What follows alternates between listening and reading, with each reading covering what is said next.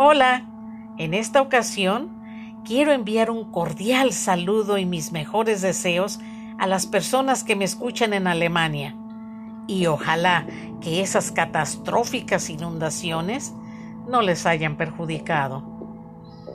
El cuento de hoy lo encontré en la internet y se titula En el fondo del túnel.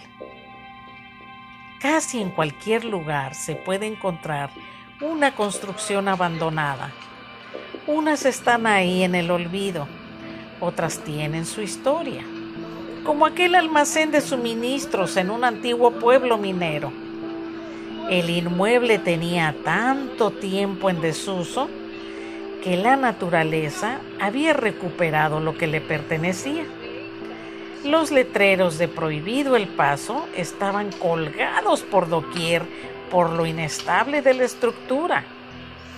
Aún así, los adolescentes iban allá en busca de aventura. El sitio de verdad era peligroso y trataban de mantenerse lejos de los ojos de los vigilantes. Además se alejaban con cuidado para evitar un accidente. Un día, un grupo de jóvenes caminaba por ese sitio y uno de los muchachos decidió jugar con el bolso de una de las chicas. Se lo arrebató y lo aventó. Este cayó en un oscuro rincón. Sin pensarlo dos veces, uno de los jóvenes, quien se sentía atraído por la muchacha, se aventuró a recuperarlo usando solamente la luz de su celular. Al llegar a ese punto donde lo vio caer, sintió un aire frío helándole los pies.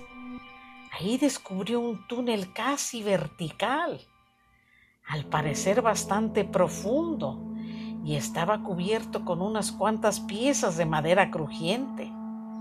Al darse cuenta dónde estaba parado, dio un salto casi felino para ponerse a salvo. Los demás que lo miraron se acercaron y comenzaron a iluminar esa área con la luz de sus celulares, pero no vieron nada. Trataron de adivinar la profundidad arrojando cosas en él, pero no hubo suerte. Al aburrirse comenzaron a bromear y uno de ellos gritó, ¿Hay alguien ahí? Y desde el fondo, una voz infantil respondió, Sí, voy por ti. Todos corrieron desaforados sin averiguar quién les contestó y no regresaron a ese lugar. Pero tal vez los próximos visitantes posiblemente descubran de quién es la voz y qué hay dentro del fondo del túnel. Gracias por estos minutos que compartieron conmigo. No dejen de visitar mi canal de YouTube. Aprovechen, vean, comenten y suscríbanse, toquen la campanita. Hasta la próxima.